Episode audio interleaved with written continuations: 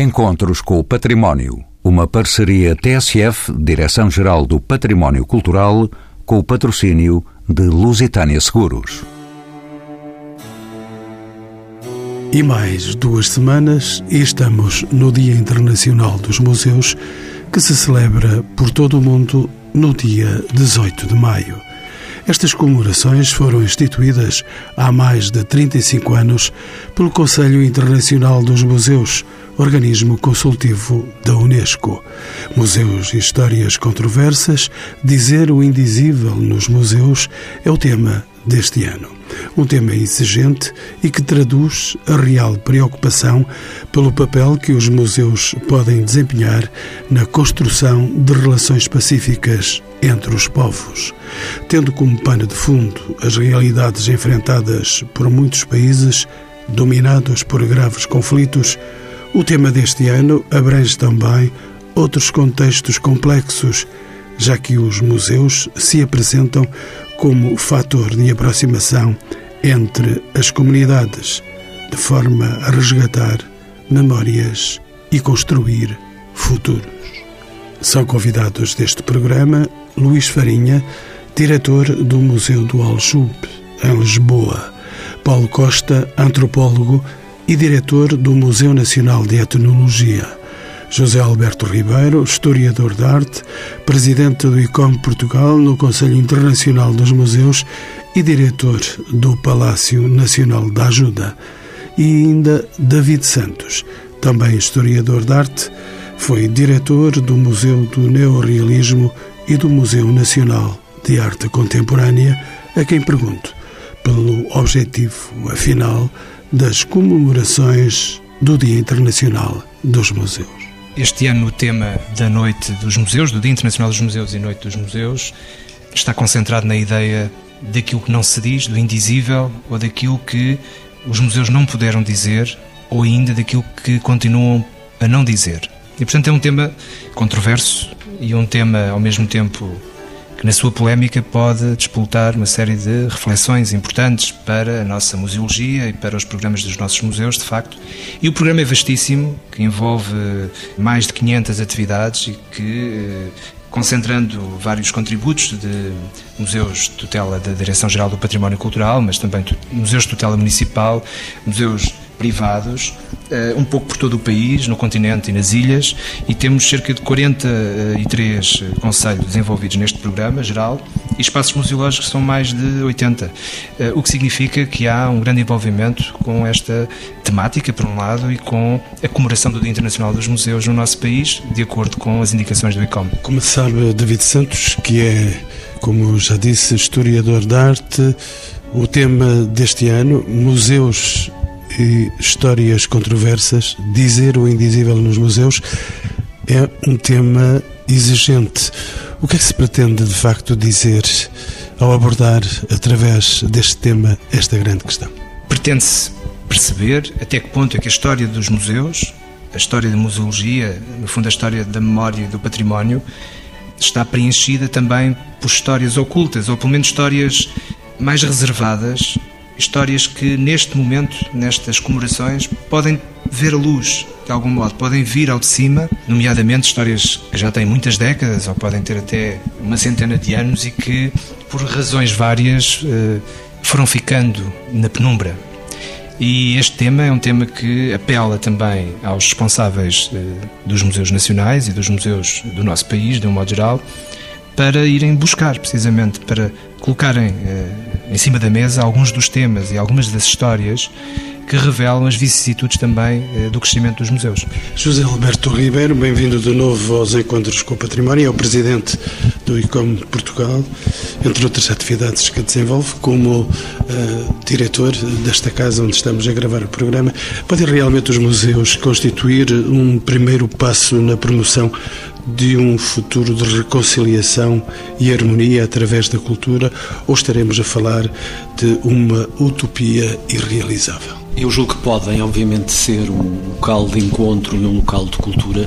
Um exemplo, por exemplo, muito paradigmático e que por vezes é dado uh, é citado, que é o caso, por exemplo, de no 11 de setembro de 2001 em Nova Iorque, quando foi o, ataque às Torres Gêmeas. Nos dias a seguir houve um acréscimo na cidade de Nova Iorque, um acréscimo significativo das pessoas aos museus da cidade.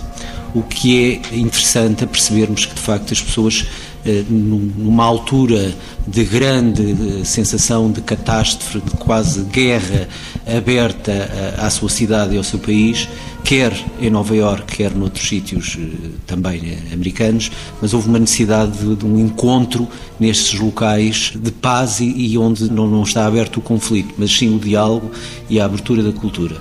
e, obviamente, que os museus, e neste caso específico, como este Dia Internacional que estamos aqui a abordar,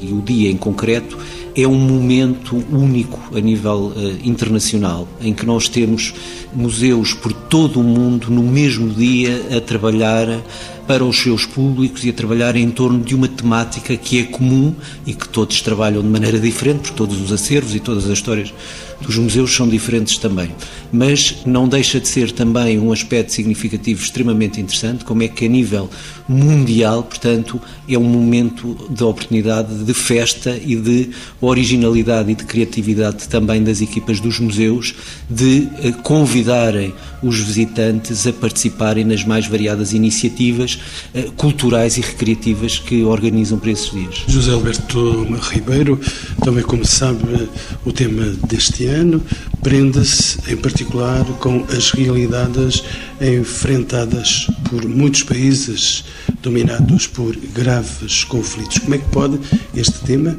este tema do indizível ser interpretado pelos museus portugueses. Falamos de casa. O tema de dizer o indizível e, e, das histórias controversas pode ser interpretado pelos museus portugueses também ao nível. Eh, todos os museus têm histórias controversas ligadas eh, eh, às suas coleções e à própria criação destes museus e há peças que são particularmente controversas e que têm histórias, têm um lastro atrás atrás de si. Vou particularizar e dar um exemplo de uma peça, ou de várias peças, mas que fazem parte de um conjunto do Palácio Nacional da Ajuda, que são, por exemplo, os panos Távora, que foram confiscados à família Távora, quando o processo do Távora com, no reinado de Dom José, que foram colocados uns panos para tapar as armas do Távora e que só muito recentemente é que foram retirados uh, esses panos para mostrar em pleno as armas da, da família Távora. Essas peças têm uma história controversa uh, atrás de si que se prolongou ao longo dos séculos e como essas peças há outras peças relacionadas com peças que não foram pagas, peças que tiveram um percurso de execução controverso, por vezes por divergências entre o encomendante, o encomendador e o, e o realizador da peça, ou por vezes são museus também que têm muitas histórias controversas porque falam de histórias humanas e de vivências humanas em determinados espaços ou em determinados sítios a determinadas alturas. E nesse ponto de vista há museus então que têm uma história riquíssima para contar ao nível de momentos, e por vezes momentos das histórias mais negros e mais eh, complicados, e podem dizer o indizível e ser uma oportunidade única, única de transmitir ao público eh, histórias que, de, de outra forma, passam mais ao lado no seu dia a dia. Nesse caso está o Museu do Aljube de infeliz memória. Luís Farinha, bem-vindo aos Encontros com o Património, é o diretor deste Museu do Aljube. Este museu é o único museu português que retrata o cotidiano da resistência durante o período da ditadura, dando a conhecer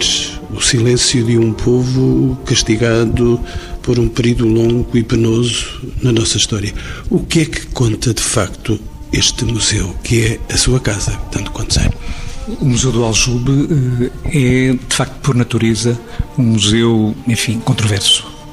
É um museu que conta uma história que, de algum modo, é bastante recente,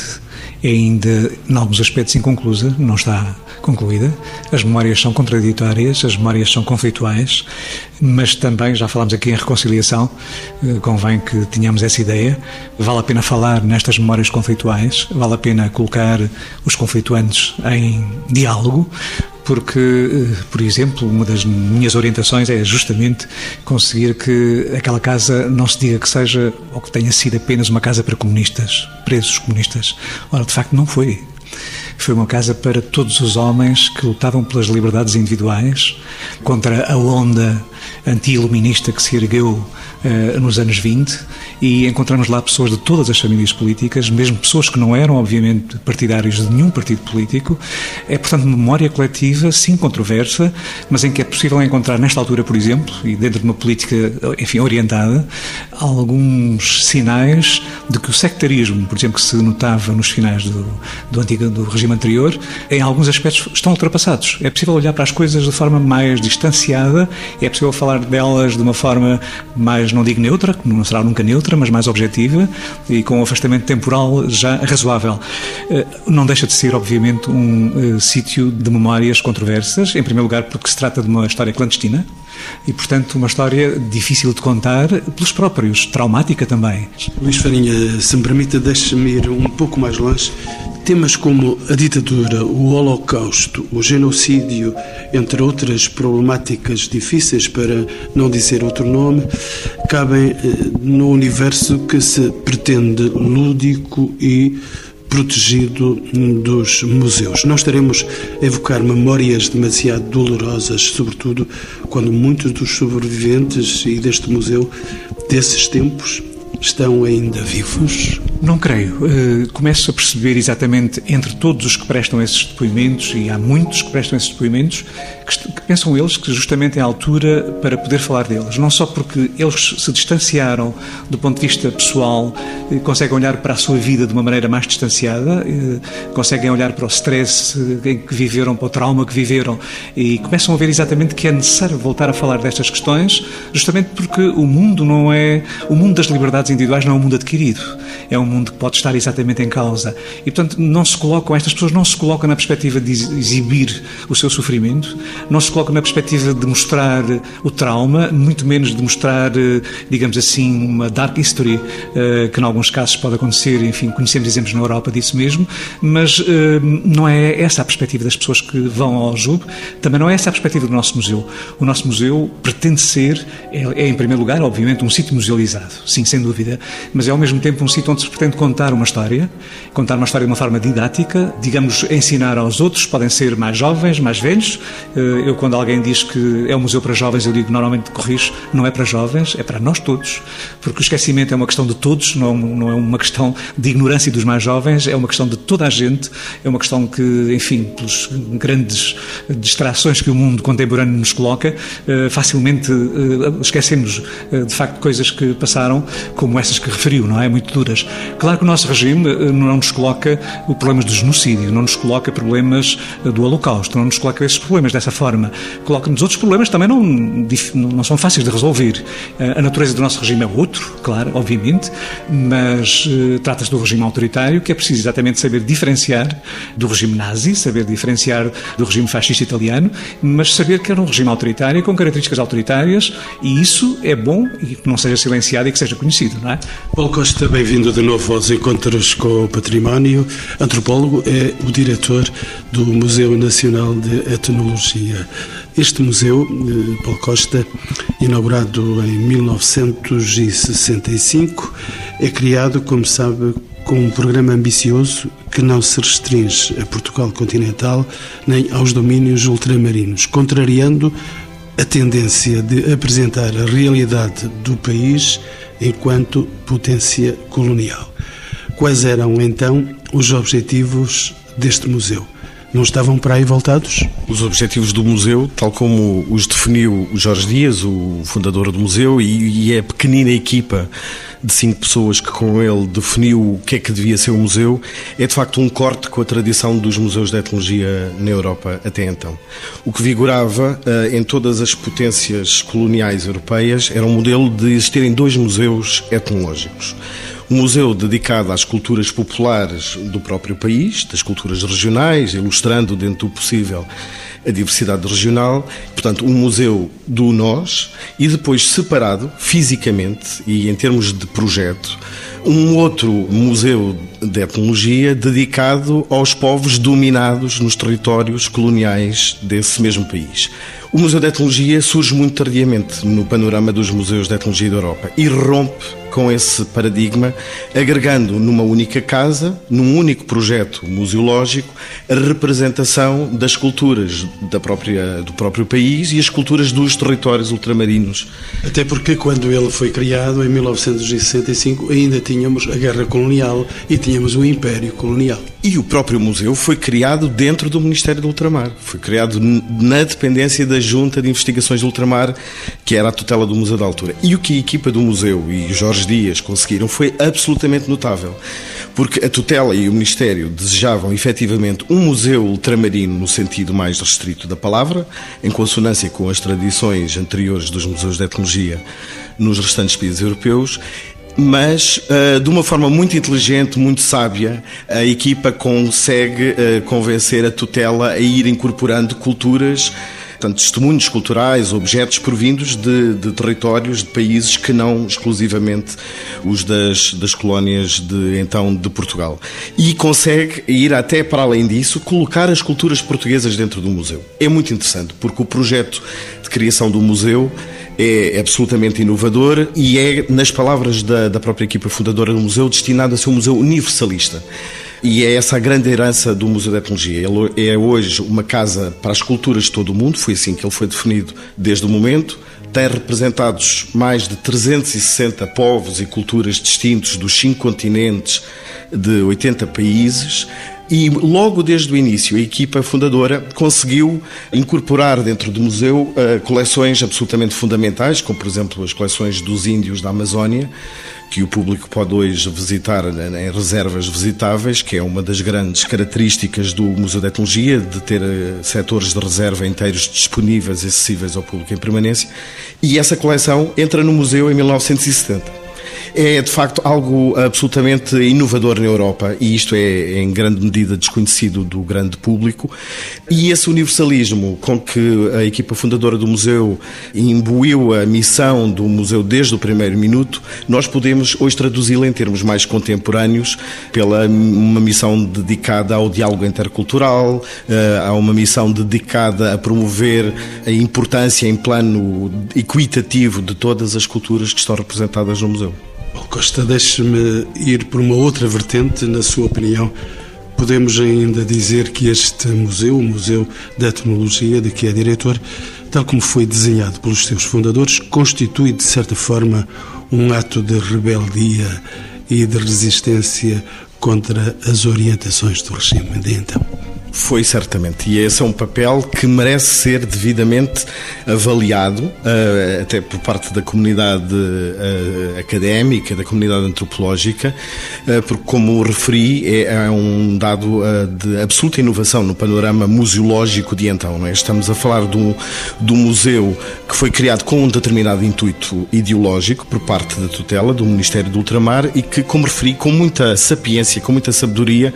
a equipa do museu conseguiu contornar e isto acontece logo, logo nos primeiros anos de existência do museu. As primeiras coleções adquiridas pelo Vitor Bandeira, que felizmente é hoje vivo, com a caminho dos 90 anos, mas que foi um enorme colaborador do museu, são as coleções africanas do Vitor Bandeira recolhidas em países que não os países portugueses, que são das primeiras coleções africanas a entrar no museu. Portanto, logo desde o início foi contrariada essa determinação de ser um museu das colónias e de mostrar o poder civilizacional eh, do povo português sobre os povos do ultramar. David Santos, remeto para a conversa e pergunto-lhe como é que podem caracterizar, ou como é que podemos caracterizar a adesão dos museus portugueses ao tema deste ano, desse universo indizível. Pela pluralidade apresentada pelo programa e as iniciativas que nele estão consignadas, podemos dizer que houve uma, uma adesão muito favorável, apesar da primeira reação ter sido este é um tema difícil ou de algum modo é um tema inesperado. Eu acho que essa também foi uma virtude do próprio ICOM encontrar um, um tema para as comemorações do Dia Internacional dos Museus que romper com o convencional um pouco com aqueles temas que são mais consensuais e mais estabilizados do ponto de vista positivo. Ou seja, é possível e como aqui foi dito também a questão da, da reconciliação, é possível trabalhar temas complexos, eh, problemáticos e polémicos sob a perspectiva de uma revisão de alguns desses problemas que estão associados ao passado do património e aos seus significados, mas ao mesmo tempo trazê-los para uma luz de diálogo e de uh, responsável avaliação. Ou seja, é possível que os temas mais delicados uh, e problemáticos do ponto de vista dos significados, do ponto de vista político, do ponto de vista inclusive da construção da identidade dos museus e do seu património possam ser recolocados pelos protagonistas atuais numa perspectiva de responsabilidade e de re ressignificação. E os museus aderiram com bastante interesse e com um programa que reflete precisamente essa ideia de ir buscar algo que estava um pouco esquecido e que, no entanto, contribui para termos uma perspectiva de como a construção da identidade dos museus é sempre uma construção também controversa, com histórias que não são lineares, pelo contrário, há uma diversidade e uma complexidade que tem que cada vez mais estar presente na nossa reflexão. José Alberto Ribeiro, apesar eh, desta temática bem complexa, como estamos dizendo, o Dia Internacional dos Museus é sempre uma ocasião de festa e de celebração da cultura, atraindo uma grande quantidade de público às atividades propostas. Como é que se justifica este interesse e esta participação tão expressiva? O sucesso deste do Dia Internacional, e aproveito também para referir que a Noite Internacional dos Museus é logo a seguir, o 20, 20 de maio, este ano,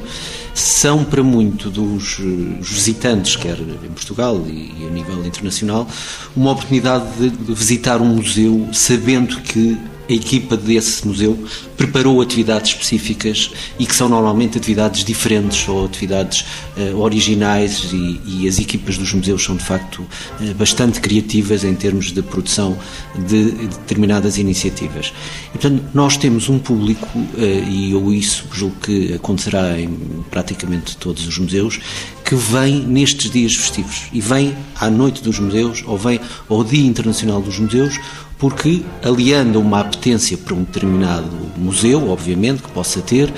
quer aproveitar e ver o que é que foi feito, o que é que foi preparado, porque sabe que há sempre algo novo, há sempre algo para ver numa abordagem diferente que não vê nos dias eh, normais eh, de abertura. E isso é de facto um, um sucesso planetário, porque realmente há o público normal que vem nesse habitual que costuma vir às atividades do museu e vem também nesse dia porque sabe que há uh, outras coisas que lhe vão ser oferecidas, e depois há um público específico para estes dias festivos que vem à procura, obviamente, de algo diferente, mas também de algo lúdico que possa aliar enquanto formação e fruição também cultural desses momentos, que normalmente são momentos extremamente interessantes nas atividades que fazem nas mais variadas abordagens. E vamos então a essa noite dos museus, do dia 20. David Santos já o disse aqui que é historiador de Arte, foi diretor do Museu do Neorrealismo e do Museu Nacional de Arte Contemporânea.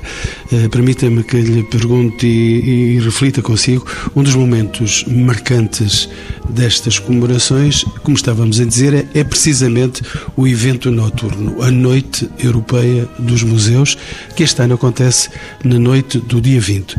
O que é que atrai as pessoas a este programa fora de horas?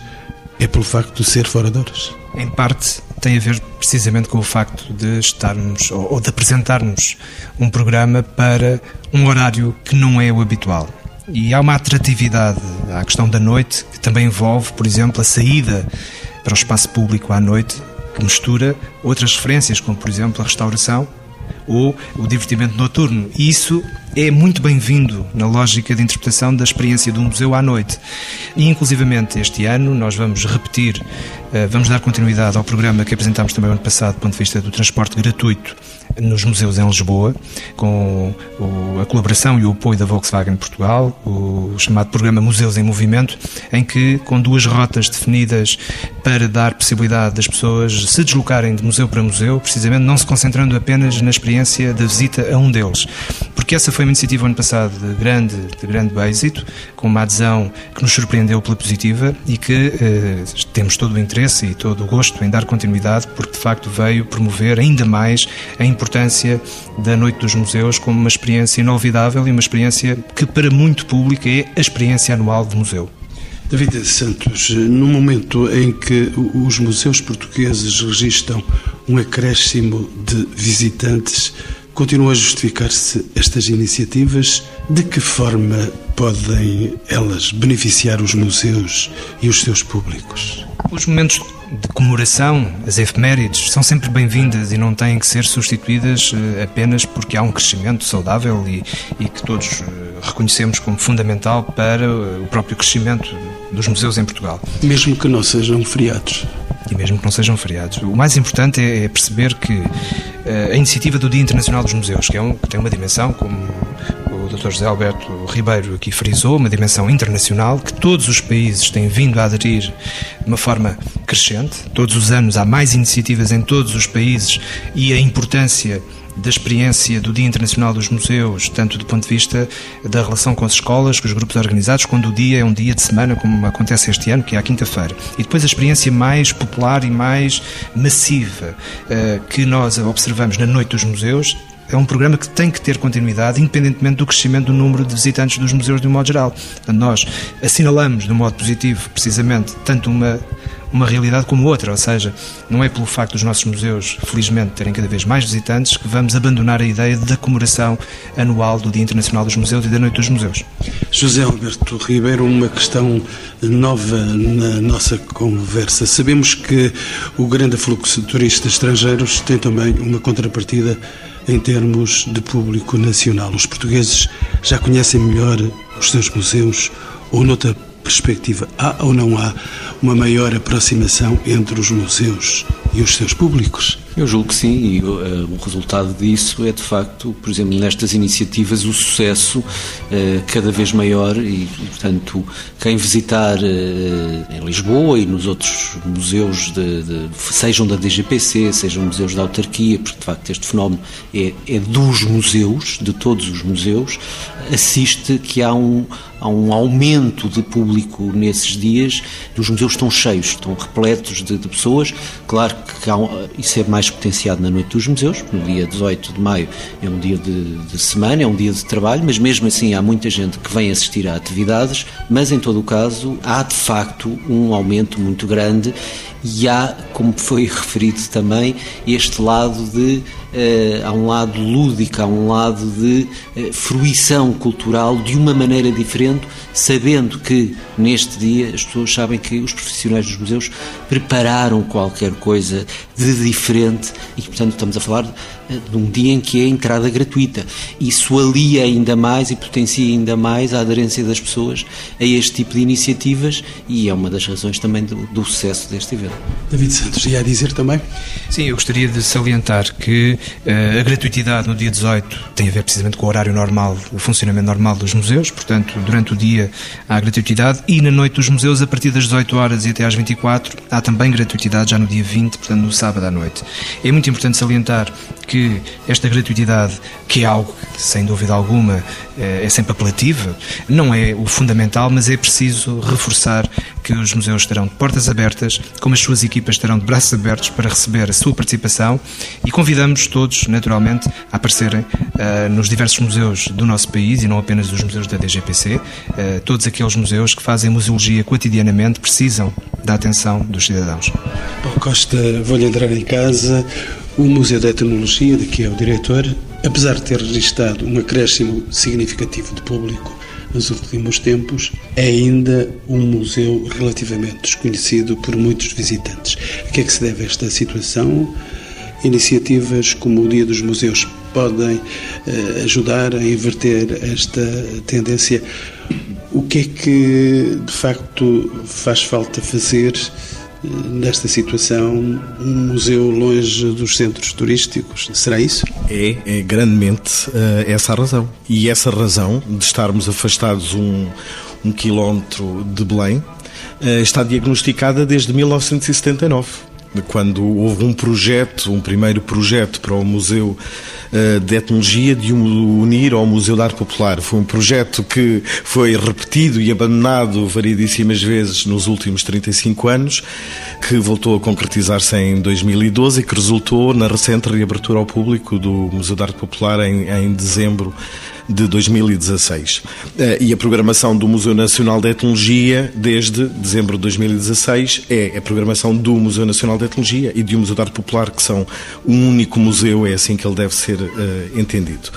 Esse afastamento uh, e também temos que ser muito honestos em relação a isto. A, a, enorme oferta ao público que existe na zona ribeirinha. Há uma concorrência forte. Não podemos falar de concorrência entre os museus. Os museus são, têm todos missões e coleções diferenciadas, como falou o Dr. José Alberto Ribeiro, mas essa,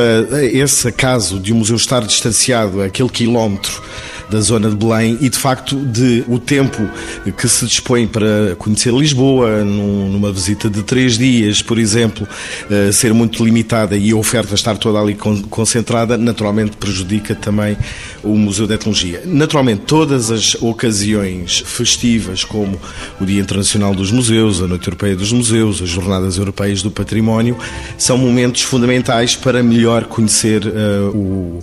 para os museus darem a conhecer eh, as suas coleções, as, as, suas atividades, porque nós, atenção, estamos sempre a trabalhar para o público, não é? Temos sempre uma programação educativa, temos uma programação própria, todos os museus, com todos os museus, naturalmente, para todas as épocas do ano, para todos os dias da semana, e, naturalmente, os museus têm mais visibilidade nestes dias em que, por exemplo, Manuel Vilas Boas dedica um programa dos Encontros do Património ao, ao Dia Internacional dos Museus.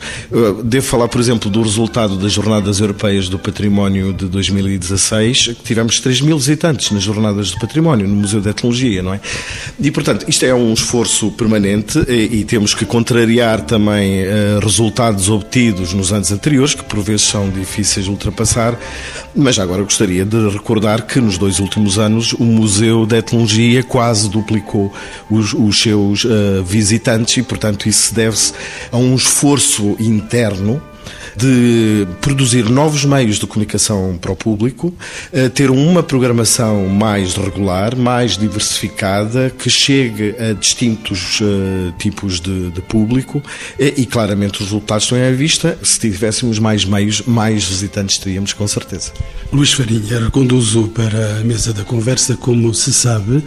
os museus mais recentes estão normalmente mais bem equipados em termos de novas tecnologias de comunicação. No caso do Museu do Aljube, estes meios podem ajudar a desenvolver a relação com públicos mais jovens. Já falamos dessa questão aqui. Quem visita este museu, que atividades promove? Ele que é a memória de situações limite. O Museu do Aljube tem um programa cultural eh, paralelo, digamos assim, ao que diariamente faz com o serviço educativo. Uh, grande parte dos nossos visitantes são, de facto, jovens das escolas secundárias e do ensino superior. Tem normalmente uma intermediação, uma mediação do serviço educativo que os consegue colocar, digamos assim, dentro das problemáticas. Eu acredito que os museus precisam mesmo de uma boa mediação, independentemente de termos meios tecnológicos desenvolvidos que podem ser belíssimos, podem ser audioguias, podem ser tudo e mais alguma coisa mas eu continuo a acreditar que a mediação humana, e neste caso, digamos, com algum conhecimento daquilo que está a mostrar, poderá ser a melhor forma de captar eh, públicos para o museu. No caso do Museu do Aljube, isso tem acontecido. Eh, tem sido através do serviço educativo e das atividades culturais que se desenvolvem eh, no museu, sei lá, testemunhos de ex-presos políticos que são prestados no museu, ciclos sobre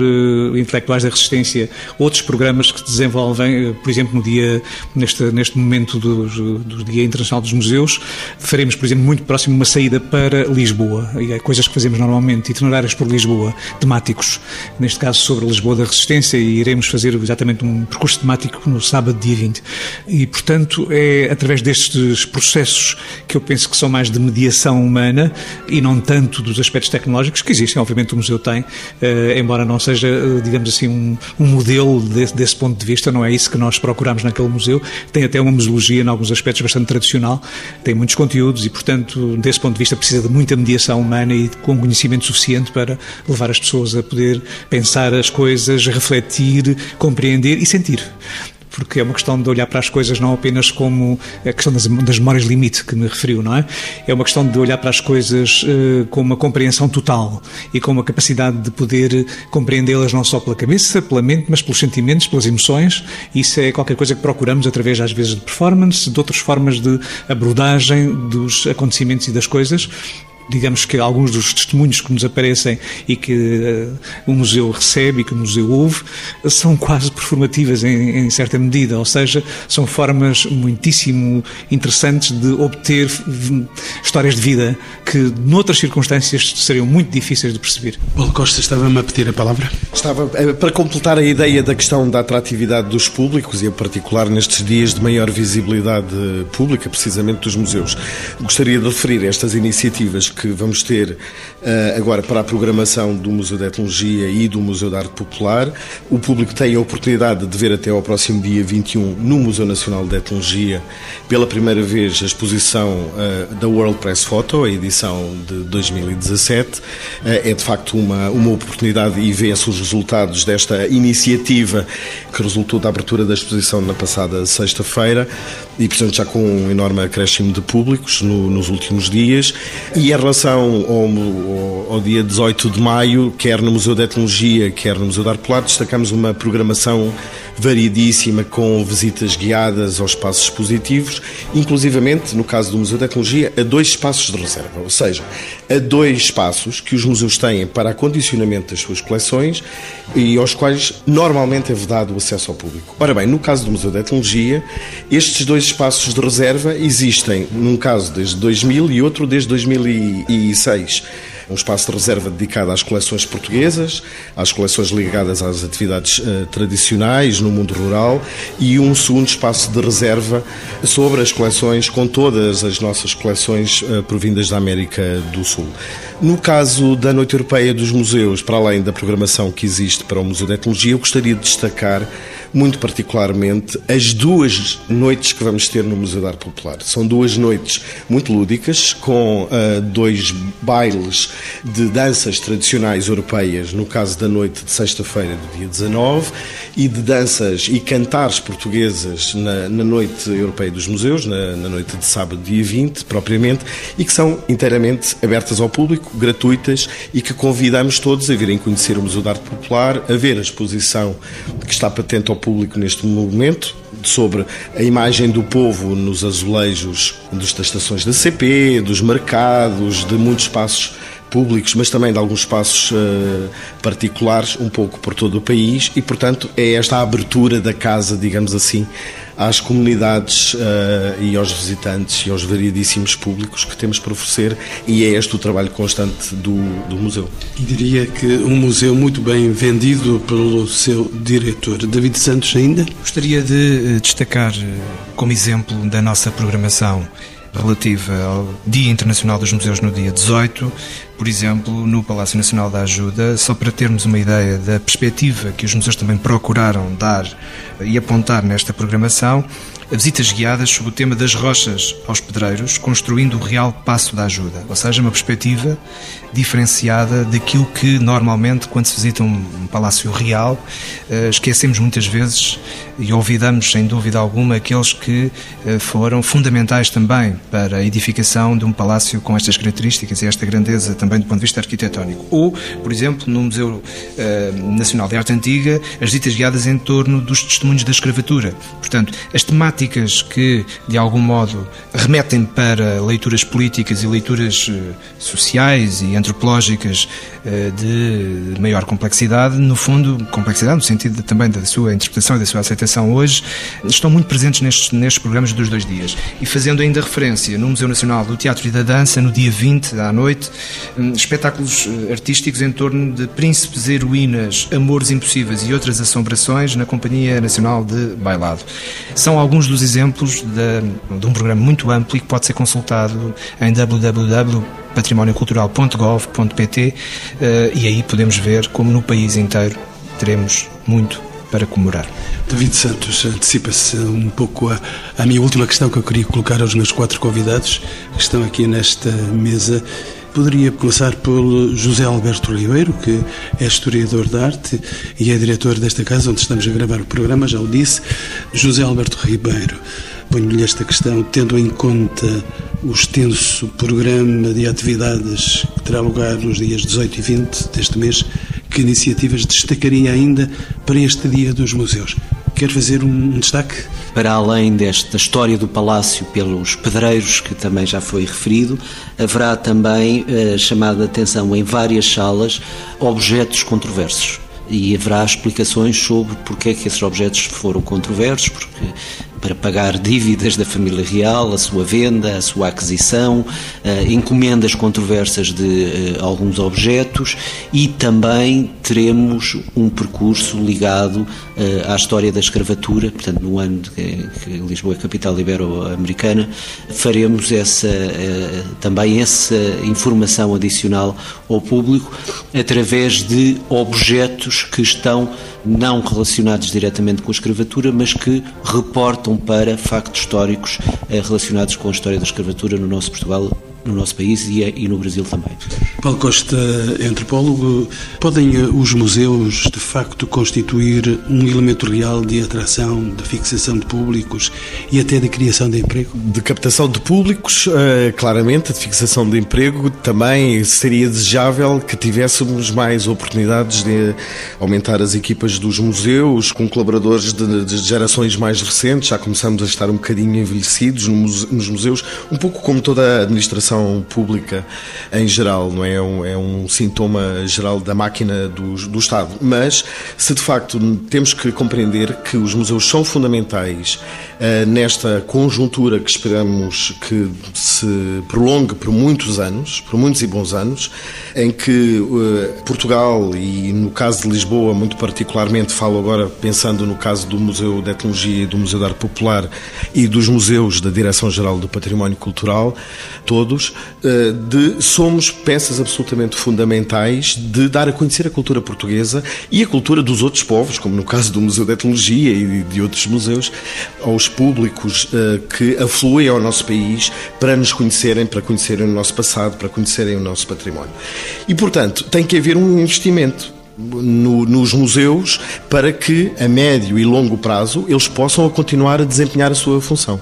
Não apenas de captação de públicos, mas de efetiva proteção do património cultural do país. David Santos, uma breve palavra. O dia 19 de maio vai ficar assinalado pela inauguração do novo projeto museográfico do Museu Nacional dos Coches, com a presença do Sr. Ministro da Cultura e também com a presença do arquiteto Paulo Mendes da Rocha, o arquiteto autor do novo edifício do Museu dos Coches, e ainda com a presença do arquiteto responsável, com o arquiteto Paulo Mendes da Rocha, o arquiteto Nuno Sampaio, que tem a autoria também deste projeto museográfico, porque a quando da primeira inauguração do museu,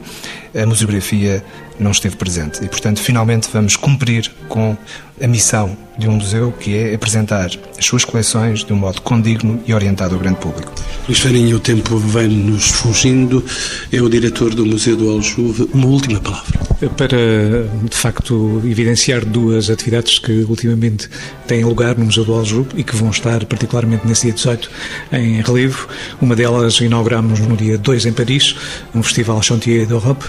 Teatro de la Ville, eh, uma exposição sobre o 25 de Abril, a memória dos escravos, e que é uma, uma forma de abertura, neste caso do museu, eh, ao exterior, ao estrangeiro e aos, enfim, à comunidade eh, portuguesa no estrangeiro, que vai, vai, vai ter um conjunto de atividades até dia 24 de maio, portanto convido obviamente todos os portugueses que estão em Paris, que estão em França e também todos os portugueses que vão à França que a visitem, é exatamente uma, uma, uma atividade. Outra atividade que também abrimos exatamente ao público há pouco tempo, neste caso no domínio da relação dos, dos portugueses com o Exílio, uma exposição sobre Augusto Boal, um, um dramaturgo que teve exatamente a seguir ao 25 de Abril aqui em Portugal, fundador de, de um conjunto de dramaturgia inovadora, enfim, experimental, e que vai estar no Aljube como exatamente uma mostra de um olhar cruzado que pretendemos manter com os exilados do outro lado do Atlântico e com os que vieram, com os que foram, porque tivemos exilados, obviamente, no Brasil, muitíssimos. Por isso, vamos valorizar estas duas exposições exatamente nesta altura. Encontros com o Património, uma parceria TSF, Direção-Geral do Património Cultural, com o patrocínio de Lusitânia Seguros.